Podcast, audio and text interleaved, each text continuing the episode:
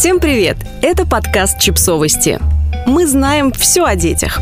Каким мужем и отцом был Зигмунд Фрейд? Мы знаем Фрейда как гениального исследователя и мыслителя, но он также был многодетным отцом – и хотя большая часть документов, касающихся жизни первого психоаналитика, запрещена к выдаче в библиотеке Конгресса США до 2056 года или навечно, у нас есть его письма, несколько томов биографии и воспоминания сына Мартина. Каким же отцом и семьянином был легенда, гуру и мем Зигмунд Фрейд – Фрейд женился в возрасте 30 лет на Марте Бернейс в 1886 году после помолвки длиной в 4 года. Во время ухаживаний он писал невесте своеобразные письма – «Берегитесь, моя дорогая принцесса, когда я приду. Я буду целовать вас до красноты и кормить, пока вы не распухнете. Останете сопротивляться – увидите, кто сильнее. Хрупкая маленькая девушка, которая мало ест, или большой дикий мужчина с кокаином в крови».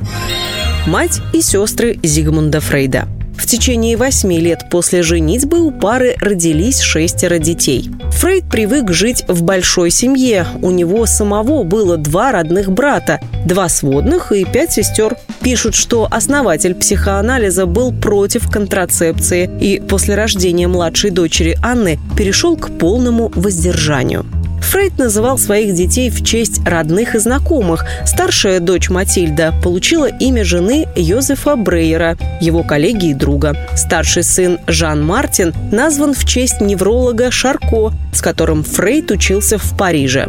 Младший сын Эрнст стал тезкой университетского преподавателя Фрейда Брюкке. Дочь Софи назвали в честь женщины близкого друга его отца, Анну в честь дочери его любимого преподавателя иврита. Воспитанием многочисленных детей занимались в основном жена Фрейда Марта, ее сестра и няня.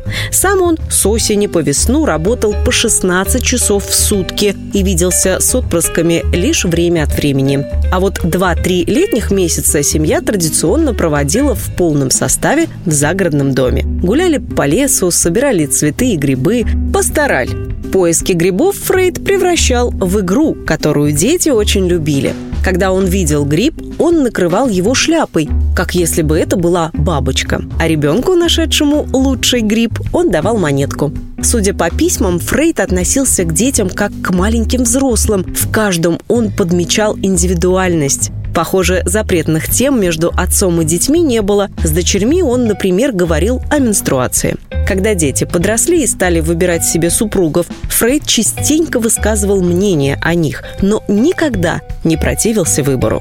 Фрейд сильно переживал потерю потомков. В 1920 году от пневмонии умерла дочь Софи. Он сильно переживал и хранил ее портрет в медальоне. Через три года умер внук Хайнерле, после чего Фрейд впал в отчаяние. В самые непростые времена, когда Фрейд заболел раком горла, когда к власти в Германии пришел Гитлер, Фрейд был уверен, что родным важно держаться вместе и следовал этому убеждению. Даже взрослым детям и внукам Фрейд по возможности помогал финансово. Младшая дочь Анна 1895 года рождения не была желанным ребенком. Несмотря на это, со временем их с отцом стали связывать особые отношения.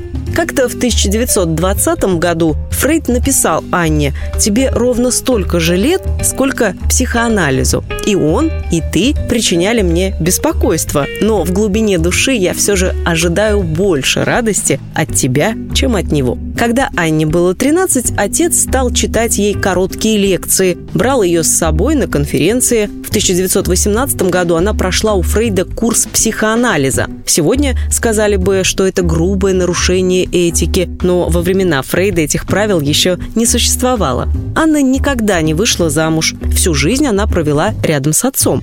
Помогала ему работать, ездила на конгрессы и конференции, где зачитывала подготовленные им тексты выступлений. После Первой мировой войны она оставила работу учительницы и стала секретарем и сиделкой отца. В 1938 году, когда Австрия была включена в состав нацистской Германии, Анна с родителями была вынуждена уехать в Англию. Здесь дочь ухаживала за отцом до его последнего дня, 23 сентября 1939 года. Не зря Фрейд называл дочь Антигоной. Она была предана отцу как героиня греческого мифа, которая последовала за слепым стариком-отцом в его добровольное изгнание и до смерти разделяла с ним скитание и нужду. Впоследствии Анна наряду с Мелани Кляйн стала основательницей детского психоанализа, систематизировала и развивала исследования отца, например, в области психологических защит. Кроме Анны, среди потомков Фрейда нет психологов, зато есть дизайнер,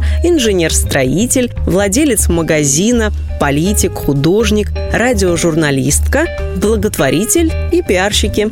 Подписывайтесь на подкаст, ставьте лайки и оставляйте комментарии. Ссылки на источники в описании к подкасту. До встречи!